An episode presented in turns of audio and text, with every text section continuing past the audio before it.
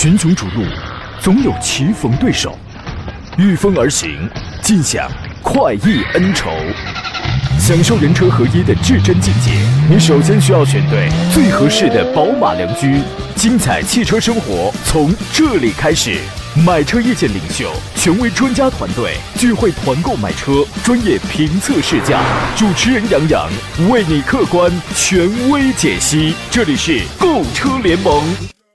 来，诸位，欢迎您在周四的上午时间，在十一点零四分，非常熟悉的时刻呀，锁定山东交通广播。此刻为您开发强的节目叫做《购车联盟》，我是杨洋，在济南问候全省的朋友们。周四的温度啊，略有回升啊。这个时候呢，我个人会觉得坐在车子里头其实是挺热的。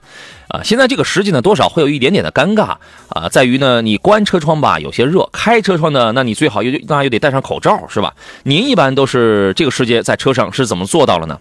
今天节目呢，咱们讨论一下选车啊、买车以及修车养车方面的问题。直播热线已经开通了，两路电话号码分别是零五三幺八二九二六零六零或零五三幺八二九二七零七零啊。另外呢，还有一些网络互动方式，可以让我们来收到您的问题，咱们共同来探讨、来研究一番啊。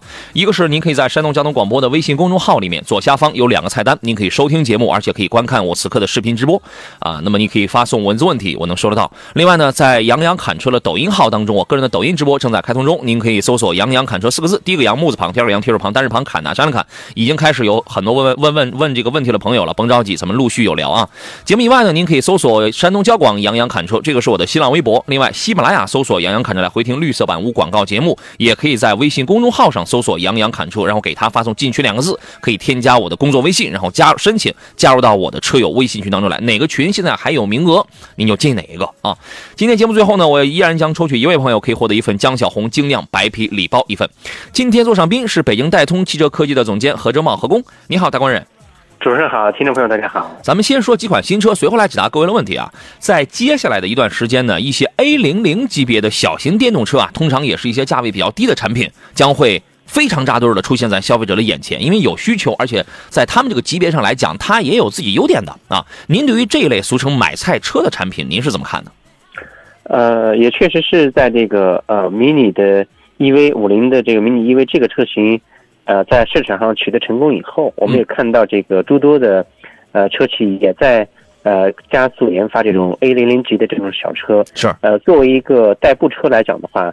呃，实用性还是非常好的，嗯，所以我也看好这个细分市场的这这些个新产品。对，沙漏状原理嘛，之前咱们说过，很便宜的卖得好，很贵的卖得好，中不溜呢正在缓慢增长中啊。哎，您这样一说，我突然我还意识到一个问题，这个五菱宏光的迷你 EV 还真算是这一类 A 零零级车的这个鼻祖啊。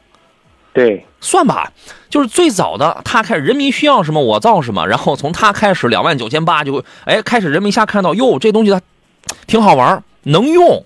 是吧？你你先别管品质高不高，能用，它有它有它自己的需求的拥趸，有有它自己的这个优点。所以说，哎，接下来这块市场被带动了。接下来的 A 零零级市场将会有很多的产品，比如说刚刚在昨天啊，上汽荣威旗下那款非常受年轻消费者喜爱的，叫俗称网络上的花名叫超长待机小钢炮的克莱威，克莱威英文名叫 Clever 啊，它刚刚发布了一个叫元气波波版啊，你一听这名字，好家伙，这明显是瞄准这个小年轻。小伙子、小姑娘去的元气波波版，这名字你看起的，我是想不出来。续航能到三百一十一公里，指导价是目前是五点九九九万，五万九千九百九十九，啊，这么一个应该是比较主流的这么一个价格。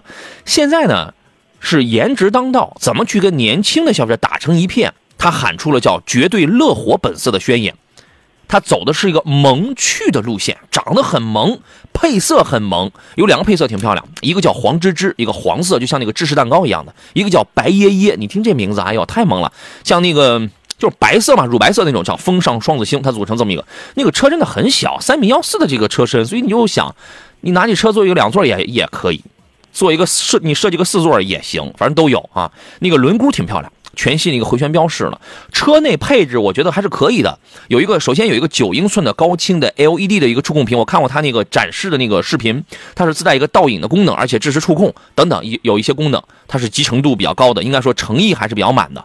三百一十一公里的这样一个简单代步的续航，你作为一个买菜车是可以的。六点六千瓦的家用充电桩，五个半小时可以充满。而且它符合一个 IP 六七级的防水防尘的等级，呃，这个等级还有航空级的这个热失控管理系统，对电池来讲是一个双保险。另外呢，用的是磷酸铁锂电池，这个东西呢，确实它稳定性上来讲会比三元锂会更高一些啊。那么其他配置有什么呢？有 LED 的这个转向灯，还有一个 NFC 的智能卡片钥匙，智能进入系统就是跟特斯拉一样嘛。然后你就拿一张卡片，然后你一扫，然后你就能进车了。跟宝马、跟特斯拉这个它都是一样的。前排有双气囊，这个是它的优点。后有倒车雷达。啊，它这个龙式车身的用钢比例是百分之六十七点七，有 TPMS 的胎压监测，然后长得很卡很卡哇伊，我觉得拿这个车来买个菜，我觉得是够了啊。您对这个小车您看好吗？呃，价位在五万左右，嗯，其实续航里程能达到三百，呃，是这样的车型来讲的话，作为呃一辆这个城市的代步车来讲，这是一个很佳最佳的一个选择，嗯，呃，相比较迷你的 EV 这个一百七十公里，呃，长续航的这个车型来讲的话，那呃，这个三百公里的其实还是挺不挺不错的，所以说像类似这样的车型，我觉得呃应该是会会不错的，而且在配置各方面都还是可以。每天短途买个菜，然后几天充一回，就是这种啊。对对，空间啊什么那对于这个级别要求不是很大，我就自己一人，然后带个步买个菜，这种它是足够的啊。再说一个车啊，有人喜欢小电动，有人喜欢皮卡。什么皮卡呢？娱乐型皮卡。现在政策有利好，而且皮卡这个文化现在也在兴起。在这样的背景下，中国的皮卡市场水涨船高。我记得原先多少年前去的，我去北京五环的时候，那时候看见有拿猛禽、福特猛禽来拉摩托车的，是吧？你这个多会玩啊！现在来讲，这个皮卡解禁了，济南成为全国的第一个城市之后啊，这个文化大家能感受到悄然悄然升起，是吧？呃，远程汽车有皮卡，中国重汽 VGV 也有这个皮卡。咱们要说的是，也可以叫鼻祖，长城，长城也算是造皮卡的鼻祖了吧？呃，那当然了，是吧？现在风骏系列皮卡，这是在整个皮卡市场上是一个常青树了。没错啊，三月二十二号的时候，在成都啊，长城旗下里有一个全新产品，叫商用皮卡金刚炮。长城炮大家都知道啊，这个叫金刚炮，正式上市了。它还出柴油版呢，它有柴油跟汽油两个动力，两驱、四驱两种驱动形式，标箱、长箱、平底货箱三种货箱的形式，您随便挑吧。汽油版的车型的售价跨度是八八八到幺六六八，呃幺幺六八，sorry 幺幺六八啊。柴油版的车型的售价是九五八到幺二三八。这个长得吧，延续了长城炮家族当中的极简主义那个设计风格，一个大尺寸的中网，配一个很粗壮的那种镀铬的装饰，有炮专属的 logo，还有这个方形的大灯组，就是给人一种非常有力、有劲儿、有力的那种强烈的视觉冲击感啊。然后呢，侧面的线条也是比较，它是比较动感的，就是那种啊，有什么双 U 型的双磁式的立体尾灯。呃，另外呢，它是一个商用皮卡。虽然它整体风格是偏实用的，但是还是具备一点的这个时尚感的。新车舱内用了一个悬浮式的中控，加一个全液晶的仪表，也配车联网，也能语音控制，也能 FOTA 远程升级。还有内饰的颜色上有红色、灰色、黑灰色三种，你可以选，也配 ESP 四个气囊、倒影、倒车雷达、胎压监测、四轮盘刹，全都有。啊，关于这个货箱方面有标箱、长箱、平底货箱，这个咱们就不展开来讲了。排量方面是 2.0T 的动力，分汽油跟柴油啊。这个配的呢，基本上现在我我所知的都是六档的手动的这个变速波。我觉得这个车要玩的话，就是买一个汽油的还是比较靠谱啊。您对这个车评价如何？对这个车型的话呢，汽油版的我觉得还是值得关注的。嗯，呃，作为这个。有一类这类似需求的车友来讲的话，这个车是可以去看一下。嗯，这个金金刚炮的尺寸在同级别当中是有优势的，因为这个车大，它是五米六三的车长，三米四幺的轴距，这个够大的了，这个是吧？您就根据您的这个需求，您是选一个标箱的、长箱的，还是平底货箱的？这个有兴趣您可以去看一下，反正也算是，你看最低是八万八千八，最贵的是十二万三千八，那个还是。柴油版的，汽油版最贵的是十一万六千八。在这个价位，如果您需要一台皮卡车型的话，选来选去啊，就是还能精致一点儿，还比较主流点儿的，好像还真不多。您认为呢，何工？对这个车型的话，因为在这样的尺寸下，然后去选一台这个呃比较精致的皮卡，其实，在自主品牌当中，哦，也是有些车型可可选的。但这台车我觉得性价比还是挺高的，它比较主流。是吧？啊，各位可以关注一下这个车啊。莫月说话说，节目开始喽。今天是一个阳光明媚的一天啊，愿疫情早点过去，朋友们都能一如既往的奋斗努力。对，现在我们其实还是在奋斗，还是在努力当中，而且我们是格外的努力啊，格外的努力，做好防护工作啊。平安是福说，中午好，杨洋大官人好啊，谢谢。来开始回复各位的问题啊。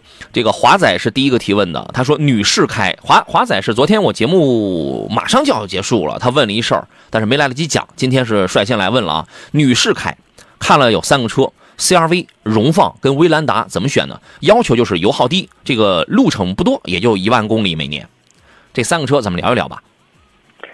对，如果女士来用的话，这三台车荣放和威兰达。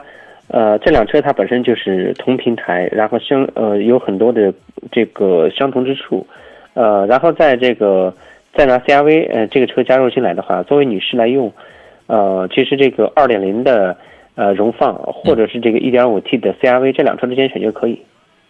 这个您看啊，荣放跟威兰达这个是一台车。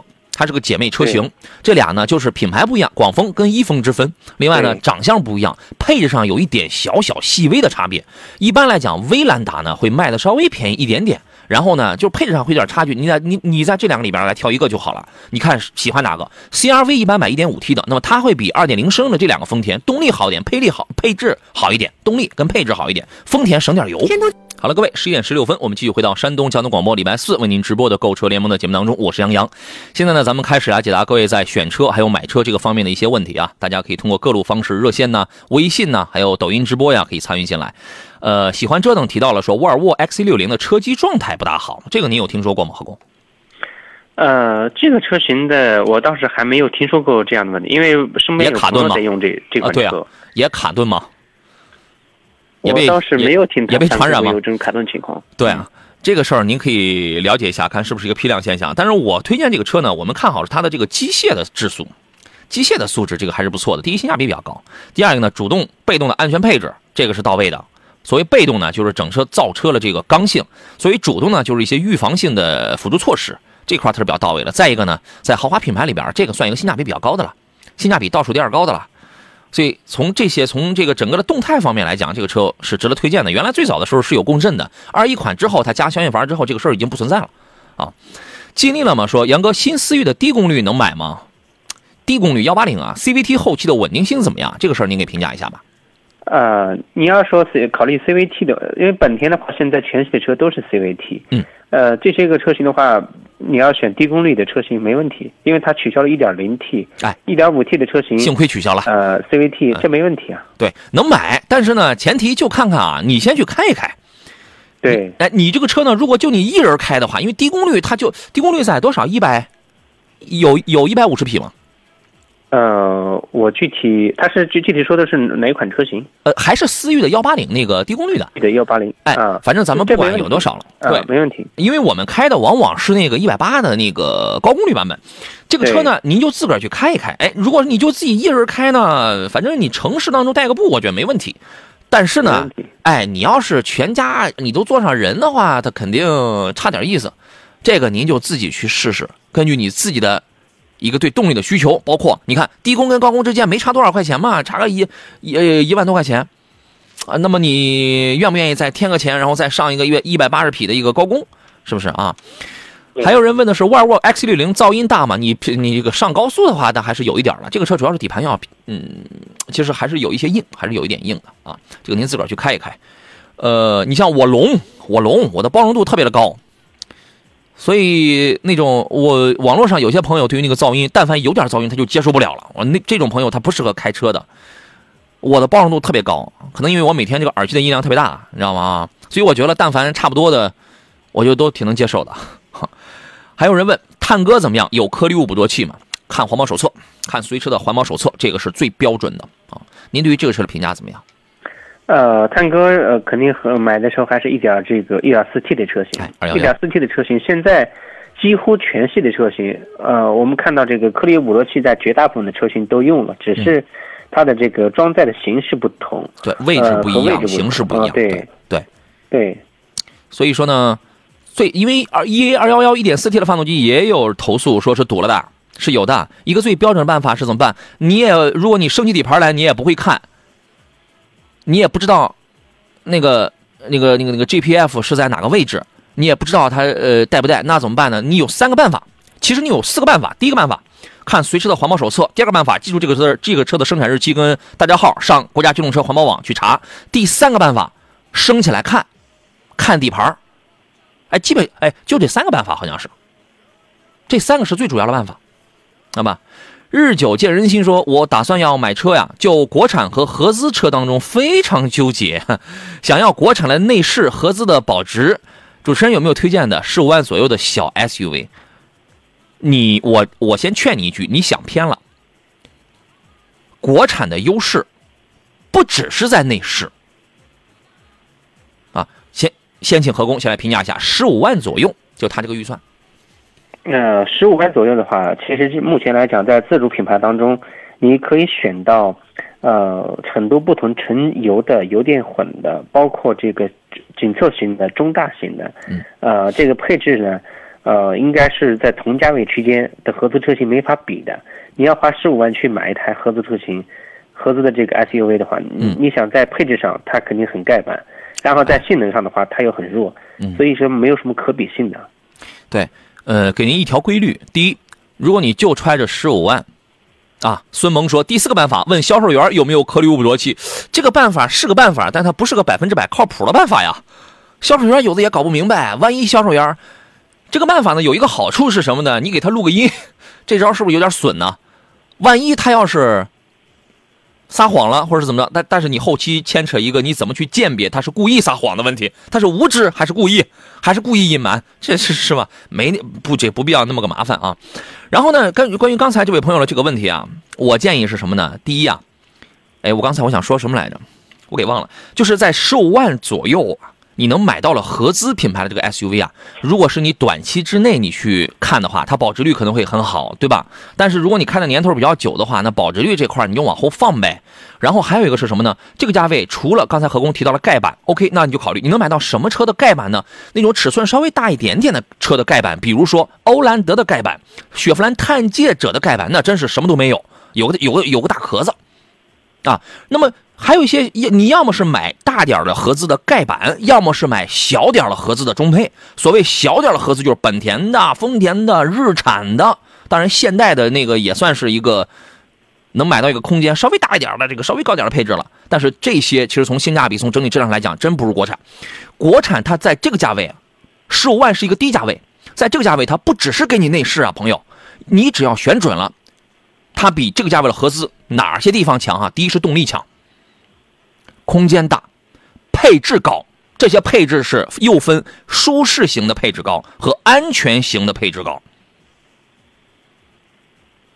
差不多就就这些。但是短期内来看，它可能保值不行，因为你如果选了一些大的排量，因为你这个预算你不可能再去选一个很小排量的那种那种国产车了，可能保养贵一点，油耗大一点，一定是有取有舍的，一定是这样的。所以在这个价位的国产车，我劝你一句，真的不只是内饰好。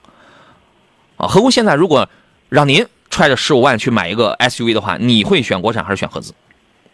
十五万之内的话，我觉得跟目目前首选的车型还是在自主品牌。自主品牌的话，嗯，你想要的配置，你想要的空间、动力、安全各方面都能都能满足你。对，主要是这个价位区间的话，你选合资选到的全是盖板的，其实没有没有可比性的。对啊，如果我现在我揣着这个钱我去买一台 SUV 的话，我一定我也是买国产，一定是这样的。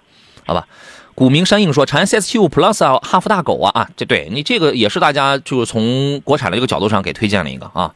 优选包装说，各位让呃什么，各位各位让让啊，迟到了，给个小板凳，让个座，有有位置有位置啊。墨月说话问了一事儿，说大哥你好，问一个问题啊，十 W 杠四零的机油是不是都是半合成？可以这样理解吗？另外五 W 杠三零、五 W 杠四零是不是都算全合成？你怎么看呢？呃，是这样的，机油的这个标号，它与合成与不合成，这个还真没有必然的联系。但是呢，呃，像五三零、五 W 三零或者是五 W 四零的机油，大部分来讲都是这个全合成的，也有半也有半合成的，对对。但是十 W 四零的机油，因为它是用到，呃，普通车辆是也也有用到的，但是一些。大马力的呃高转速发动机，比如说，嗯，呃，宝马的 M 系列的，以及一些超跑之类的车型，它用的机油粘度都要大一点。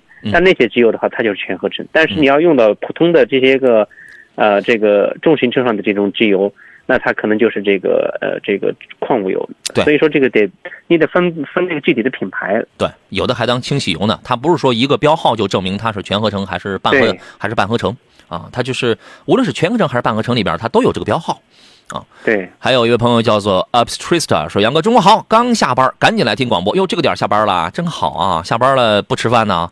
我们有的朋友啊，真真有这样的，就是下了班了，或者开车到了地儿了，也着急上厕所，也着急怎么怎么去去那怎么着，就是忍着呀，能忍半个小时听我们的节目。谢谢你们的厚爱啊。”呃，小白 Capra 说，一泽 CHR 安全配置高一些，也还可以，也还可以。远山说，聊聊凯迪拉克的 XT4 这款车吧，小毛病多不多呀？作为家用车，它与途观选择哪一个好一点？两者油耗如何？呃，他不是说选择哪一个好一点，就是家用啊。我我觉得这个事儿咱们就数数人头。你咱们家用家用只是个非常笼统的概念，咱们数人头，咱们家里几口人用，是不是啊？您对于他的这个问题您怎么看？呃，这个车友他这个车友他在叉 T 四和途观 L 两车之间去比的话，呃，他肯定是去看过了，因为叉 T 四呢，呃，外观上看起来可能会比较，他可能会比较喜欢。嗯，在内饰上的话，呃，这个叉 T 四的内饰，呃，可能也显得略豪华一点，但是这个空间布局方面的话，它可能没有途观 L 这么好。两车之间的话呢，主要看它选哪个配置。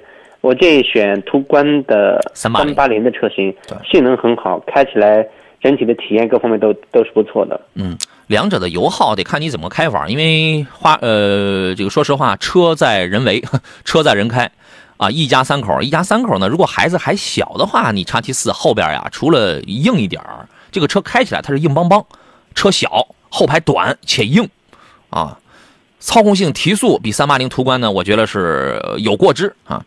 但是就是实用性偏差一点嘛，再一个车在人开，车在人为。你要是开上叉 T 四呢，你要是我的感觉是叉 T 四会比途观 L 会得费点油，因为本身你要开上去你就不是你了，就这么个意思。嗯，但是从实用性角度出发，肯定是途观 L 啊，那个要更实用啊。你要买的话，目前我们只推荐买三八零，目前只推荐买三八零啊。莫影说话说长知识了。那一六年的一点四 T 的手呃一点四升的啊手动挡的新吉大能用十 W 杠四零的机油吗？您能给他吃点好粮食吗？真是你，关键这个车保养的话，在机油上你省不了多少钱，二百来块钱就够了。对，哦，我觉得车况要是正常的话，你给他用个五三零或者五四零都是可以的呀。对，而且现在嗯国六 B 的排放的新车的话，你呃大家可以注意。呃，用的机油更多，粘度会更细，零 W 二零、零 W 三零的机油，粘度会更细了。对，给他弄点好的呗。其实他用十 W 杠四零的这种机油的话，对车其实你还增大油耗，没准噪音还挺大，没必要。哦，呃，Forester 说新奔驰的 C 二百 L 可以买吗？看豪华度是可以买啊。您对动力要新奔驰的新奔驰的 C 这个车型的话。内饰的这个，尤其这个叫座舱的布局啊，然后这个豪华感是其他的这个车型可能是无法比的。对，呃，这个氛围做的很好。对，呃，然后 1.5T 的 M254 的呃动力，呃，有这个轻混。嗯。呃，但这个车来讲的话，就是近期我们也看到，就是频繁有一些，呃，这个小问题的报道。但这个车目前的这个优惠还是可以的。呃，如果女士。或者是您特别喜欢那种车的话，也是可以考虑的。论配置、论颜值、论豪华度，这个是在线的。但是呢，这个动动力，我只能用一般去形容吧。呃，您自个儿去开一开，试一试，可谓是四十万以里的豪这个豪华品牌里的最小排量，就在他们家嘛。这个您自个儿去试试吧。你要对动力要求不高，或者我就是城市代个步，这个这个动力够。啊，您自个儿去看看。刚才还有一位朋友也问到了奔驰，这是谁说的？呃，东城说的，请两位老师给介绍一下四十八伏轻混是怎么工作的。刚买了一个 E 二六零，怎么感觉不出来啊？四十八伏你一般是感觉不出来的。这样，我们先对四十八伏轻轻混的话，我们看到它的这个发电机和启动机它是集成在一起的。嗯，实际上在这个车辆的在启动的时候，啊，你可能会呃体验不到，它并不像是这个油电混的这种车型。对，这样我先打断您，回来之后咱们详细聊这个问题啊。群雄逐鹿。总有棋逢对手，御风而行，尽享快意恩仇，享受人车合一的至臻境界。你首先需要选对最合适的宝马良驹，精彩汽车生活从这里开始。买车意见领袖，权威专家团队聚会团购买车，专业评测试驾，主持人杨洋为你客观权威解析。这里是购车联盟。来，各位，十点三十三分，我们继续回到星期四山东交通广播为为诸位直播的购车联盟的节目当中，我是杨洋。收听我节目的方式很简单啊，最近有朋友可能反映，比如东营啊，反映这个广播的信号不是很好，您可以用学习强国来收听吗？任何一个手机知名的手机 app，然后您都可以通过网络上来收听到我的节目啊。呃，每天中午的十一点到十二点，准时为全省乃至全国的朋友进行直播，来服务大家选车、买车、用车的生活。呃，各位遇到了问题，您可以拨打热线零五三幺八二九二六零六零或八二九二七零七零。当然，现在网络互动的渠道特别的多，所以我也很忙，渠道特别多，所以说也不一定非要打电话了。您可以给我发微信，也可以在山东交广的微信官方微信公众号上来收听、收看我们此刻的音频与视频的双直播，还可以在杨洋侃车的抖音号的直播当中来进行提问。提问我的方式呢，其实也很简单。永远不要问我 A 和 B 怎么去选，你得让我知道你的关注点是什么，我才能告诉你哪一个，我我才会帮着你去怎么选，好吧？不是我选，是你在选，我的要求跟你的要求是不一样的。啊，你要问我问题，你只需要记住这一条就可以了，好吧？请大家理解跟配合啊。呃，咱们继续回到节目当中来，这里是购车联盟正在为您直播，我是杨洋。选车买车的问题啊，咱们可以聊起来。逆流之光问的是 Q3 跟 2.0T 的 XE 哪款性价比比较高？这俩车你要单我就要考虑性价比这仨字的话，我个人觉得是 1.4T 的奥迪 Q3 价格便宜啊，价格便宜，所以叫性价比要高一点。但是呢，它没什么动力啊。我又不太推荐你去买 2.0T 的 Q3，这玩意儿有有那有点浪费钱了。2.0T 的 X1 是一个特别好的选择，但是可惜它现在烧机油，对吧？这个 B48，2.0T，然后动力也动力操控也都不错，虽然是 UKL 的前驱，但依然调教依然还是很精准，很有乐趣的，空间也大，储物空间设计的也非常不好，但是就可惜现在是烧机油，所以现在先别着急买，好吧？来，有请今天座上宾，来自北京戴通汽车科技的总监何正茂，何工，你好，大工人。啊，你好。刚才四十八伏那事儿，咱俩没说完。对啊，请您再讲解一下四十八伏轻混，我们为什么就是通常感觉不大到？呃，实际是这样的，就是奔驰的话，它的呃 1.5T 混合动力和 2.0T 混合动力的车型的话，轻混四十八伏的，它是有两个类型。早期的用的是这个 BSG 的电机，嗯，BSG 电机呢，它是通过皮带来驱动，呃，就是说当你启动的时候，呃或者点火的时候，你都会呃感觉不到有这个太大的声音。其实发动机。的运转，它是有一个相相应的之后，这个 B S D B S G 的电机它就驱动了这个车辆，所以说，呃，它更多是在这个节能，对动力的话没有什么太大的帮助，所以说这个就是在启动的时候，这个它是有一定的帮助。而现在二二款的车型的话，它用的是 I S G 电机，I S G 的话，它是和变速箱。呃，这个集成在一体的，没有前面的这个皮带轮发电机啊，这个这些东西了。嗯，所以说它是实实在在的能够，呃，有一定的这个功率的功率和扭矩的增加。嗯，然后这样的实质性的有有一个动力的改善。所以说现款就新款的这个奔驰采用 ISG 电机技术的这种四十八伏轻混，这是很好的。嗯，四十八伏它是一个。对，四十八伏它是一个，它不是说那种混动啊，我还可以手切一个混动模式啊，不是，或者说，哎，突然它介入的时候有一个很明显的那种推背感，甚至我从发动机噪音我都能感觉出来，没有，这个功率也太小了。我我个人觉得它就是起一个辅助作用，像刚才何工介绍这个 ISG 的这种跟变速箱结合在一块儿，对于动力有一个明显的改善。但是更多车型的四十八伏其实它就是一个过渡，它是一个衔接，它是一个中介。它是个中介，它这个它中介什么呢？原来我们没有这个东西的时候，有些车那个怠速启停它是很突兀的。有了这个东西之后，它承接了一部分，对吧？原来没这个东西的时候，有的车这个在低档位的顿挫是很明显的。有了这个中介之后，它缓和了很多。它就是那么个中介啊。呃，继续来看大家的问题了。秋风落叶说：“你好，老师，混动的拿铁和雷和星越的雷神，家用怎么选？”混动的拿铁现在是 PHEV，它是个插电混。星越雷神 HiX 呢，现在啊，就是之前推出的是油电混，刚刚增加了一个插电混。哎，所以说你这个要它在选择的余地上它不大一样了，这是第一点啊。年里程两万，问是选混动还是燃油呢？我先说一句我的观点，我觉得如果您现在开始要买车的话，在二零二五年，很多品牌公布二零二五年我就要停止研发生产新型燃油车的这种前提下，现在还买个纯燃油的话，感觉像是最后一笔买卖，所以我可能会倾向于混动吧。啊，何工，您来分析一下他这两个问题。对，我也赞同您的观点。目前来讲的话。由于这个技术过渡还是非常快的，我们也看到各大车企对于这个纯燃油车型的研发，几乎是到了呃，应该到了末期。嗯。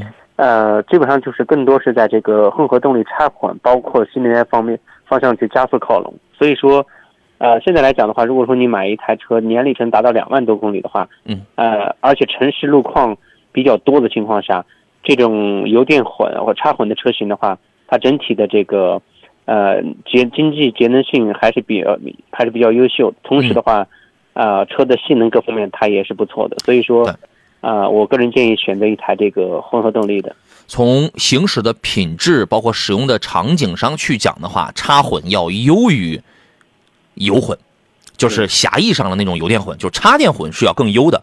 但是我们有的朋友对于这个钱这个东西他比较敏感，他比较敏感啊，他会考虑的就是非常的纠结啊。我将来我卖车的时候插混还不如油混的保值，会要有会要有亏损啊，所以他所以他选择性的看见与看不见。啊，他也不愿意去看他前边的行驶品质的问题，包括省的问题，包括免购置税的那些问题，包括绿牌的问题，他看重是后边的这些事儿啊。所以说，还是第一呃第一个点是分人啊。那么回到这个具体的这个点上来讲的话呢，选混动吧。燃油版的这个拿拿铁呢，用的还是那个九档双离合，就是自己家蜂巢动力上九档双离合的那个变速箱。这个事儿您您是怎么看的？对，这其实这个车型来讲的话，呃，在传动动力方面，我觉得也都还是可以的，呃，但是这个可选的空间和范围还是比较多。它可能是这个车试驾过，可能还是，呃，第一感觉还是比较好。嗯，我觉得这个九档双离合这个东西啊，因为没有人用过啊，没有人用过，对，对吧？所以我觉得，哎，你还是呃，反正我们第一个前提已经定住了，选一混动，选一混动。那么是油电混还是插电混？如果家里能安充电桩的话，而且你对后期的费用不是那么纠结的话，那么你就选插电混。那么拿铁的 DHT 的插电混跟雷神的插电混该怎么去选择？这个因为雷神的插电混目前还没有公布售价，我估计会比拿铁会便宜，因为拿铁的插电混是二十九万一个，是三十万一个，这个价格要高一点。但是它有一个好处是什么呢？它是目前五十万这个价位里边的插电混里边可以说是跑的最长的了。它在 WLTC 一个比较严格的工况测试下，它能跑两百零四公里。一般来讲，插电混也就最多也就干个一百二、一百三十公里。包括雷神 HiX 的这个插电混，我估计也就一百公里。但是它一定是便宜的，我估计它就卖个二十万。要看一个价格的问题，再一个是变速箱。雷神的插电混，我估计反正油电混用三档 DHT，插电混我还不太清楚。待会儿咱们来说一下这个。好了，来到我们今天最后一段的节目当中啊，我刚刚查阅了一下，插电混的雷神 HiX 呢也是三档的 DHT 的这个变速箱，所以从这个变速箱的这个效率上去讲，呃，要比二档 DHT 的这个摩卡是要好啊。发动机热效率也是在百分之四十三点三二吗？啊，这个我们可以验证一下啊。然后，但是也要看一个价格，它俩差别是在于一个价格，包括一个续航里程方面的这个差别啊。雷神 HiX 这个续航也就一百公里，纯电的续航也就一能一百公里能力多一点，但是应该是它呢，哦哦，这个不对，我看一下啊，插电混的雷神也有能超过两百公里的。那我觉得这，因为它现在它没有公布价格，那我觉得这个价格也得奔着接近三十万去了。您觉得呢，何工？啊、对，其实这个雷神包括这个呃这个拿铁这些个呃新能源就是这个这这这个插电混的这个技术的话，其实它采用的 DHT D DHT 的这种呃它的这个动力传动呃包括两档还是三档三档的这种动力传动的组合，它还是比较非常智能的。对两档往上就挺好。对几种模式的转换，比如说串并联串联模并联哎模式，对直驱模式，它可以直接来回的切换，然后而且还是比较智能的。对，相比较而言的话，呃，主要是看呃主要是看这个价格吧。这两台车如果是如果这个定价在这个价格购车预算的这个合理范围之内，嗯你要是喜欢的话，预算够，那就去试试。对这个呀，我建议等那个 HiX 的这个插电混最终公布它的售价之后，咱们再详细再比较一下。而且咱们要比较一下，你是看的是一百公里的还是两百公里的？反正摩卡的 PHEV 现在已经有售价了嘛，二十九、对三十，是吧？它已经有了。而且我前两天我刚开过这个，我前两天我跟大家我分享过这个车的一个，我详细分享过一个试驾感，呃一个试驾感受，那个做工那个驾乘感还是不错的。今天咱们就不展开来说了。在昨天的时候，雷呃雷神的 HiX 超级电混正式发布，它是继油混 HEV 之后，又打造了一个叫大里程 PHEV。它有这么几个特点啊，第一个呢，普通版的纯电续航是超一百公里的，当然也包含一个超过两百公里的超级电混，配六十千瓦的快充，三十分钟可以充到百分之八十。基本上可以实现，就是充一次啊，跑一周，就是那种使用场景。二一个呢，但是现在售价不知道啊。二一个呢，这个超级电混的车型用双电机，也就是说是用高性能的四驱，它是有这么一个双电机这么一个版本的。你如果喜欢这个性能的话，你可以选这个。一般带四驱的这种高性能，它的续航里程可能它会有点缩水啊，但是它性能它是提高的啊。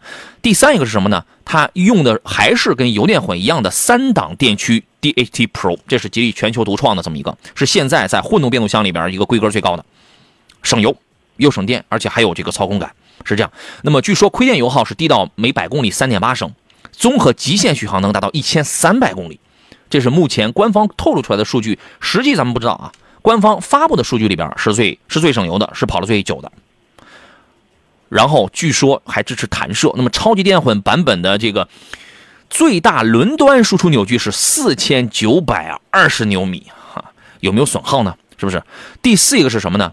它的智能混动系统，这个是目前走在可以说走在世界前端上的，也支持 FOTA 的这么一个自学习、自适应、自调节的。一个升级，还有一个智能能量管理，这个都是有，大概是有二十多种的智能工作模式，无感切换。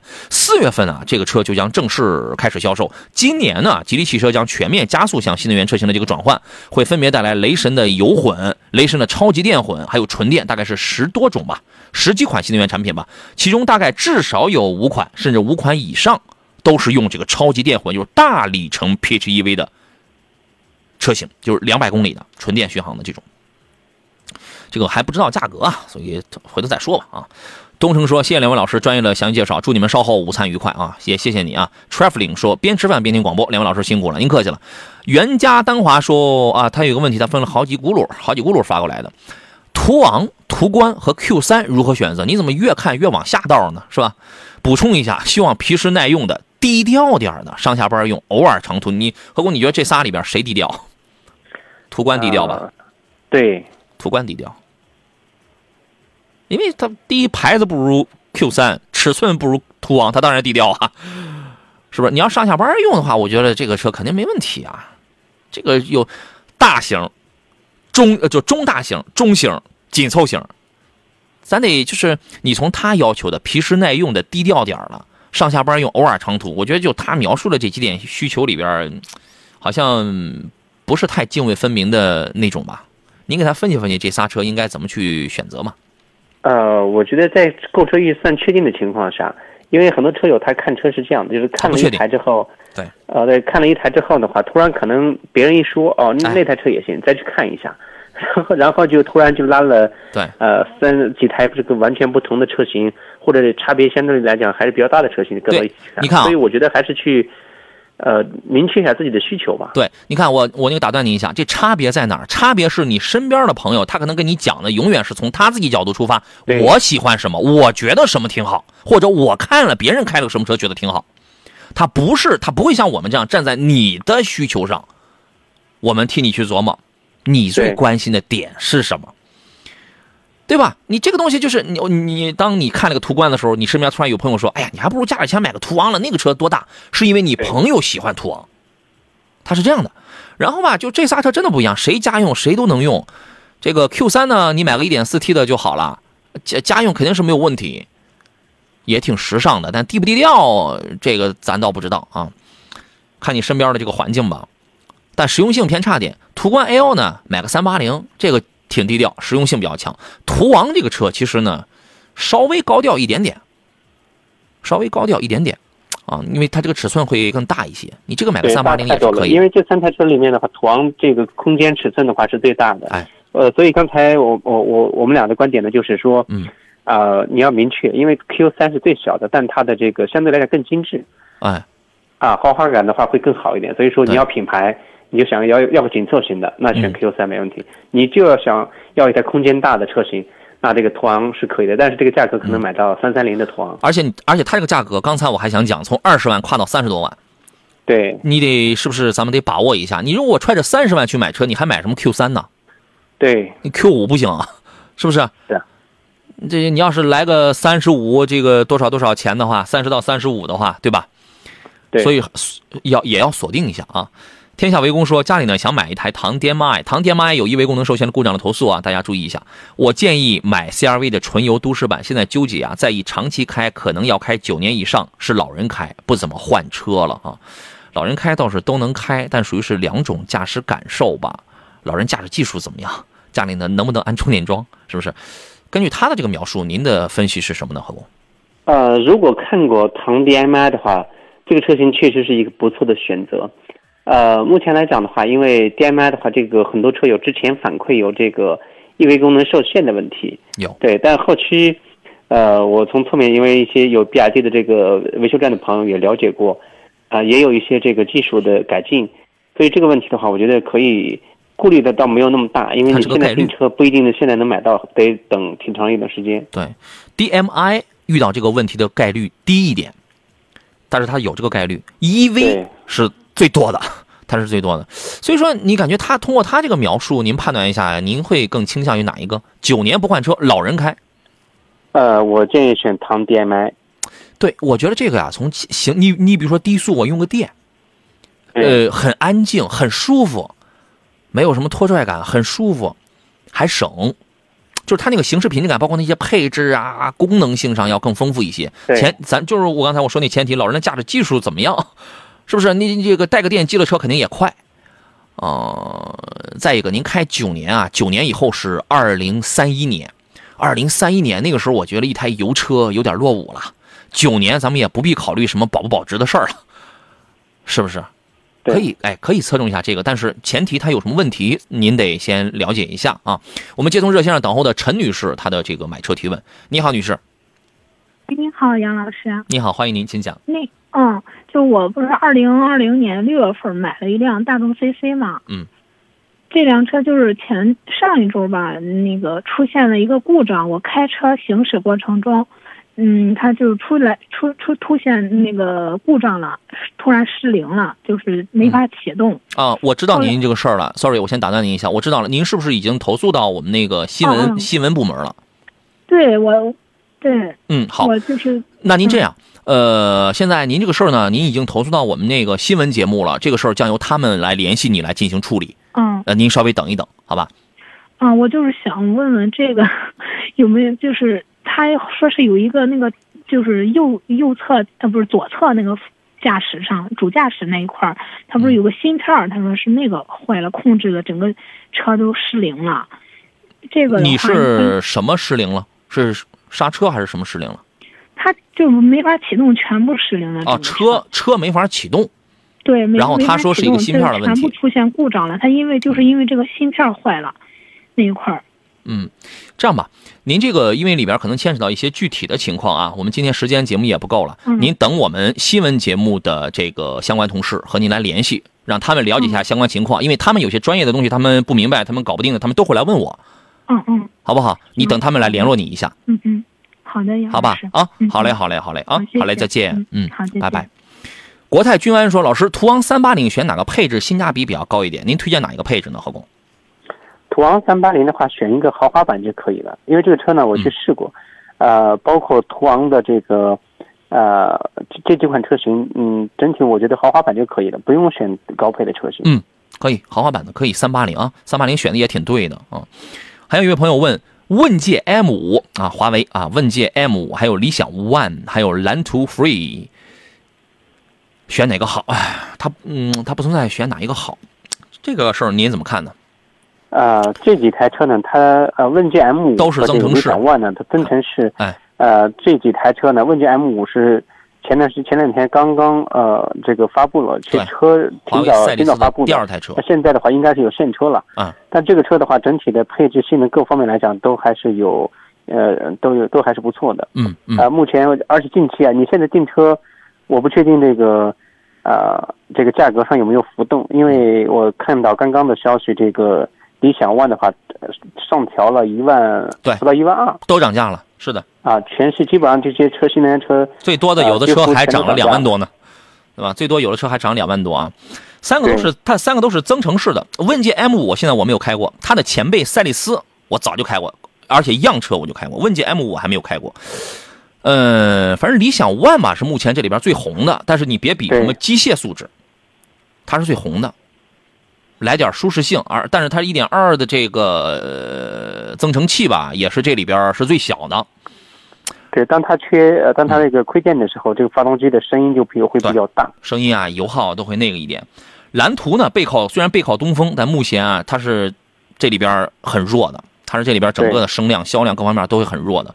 呃，我回头我再跟你再详细再聊这个事儿吧。主主要问界 M 五还没有开过，问界 M 五的这个增程系统，我觉得应该跟赛里斯的应该差不了太多，是不是在电驱方面用几代了？Drive One 发展到几代了？这个回头对它的这个增程发动机的话也做了调整哦，是不是也换了新的了？对，所以说这个开过之后再跟您再详细的说吧。主要是因为问界 M 五的这个事儿，好吧？呃，否说三系六月上新款，几月抄底现车低价呀？嗯，四月份您看看，四五月你得盯着点儿了，是不是啊？对，在新车上来之前的话呢，这个现款的它几乎，呃，就会没有这个现车了。没一旦没有现车的时候，宝马是那这时候价格就已经很很合适了。但是近期我们看到受疫情影响，这个呃，宝马的沈阳的几个工厂全停工了。然后近期可能在对于这个车的交付周期，可能都会有受到影响。好的，谢谢何工，下回见。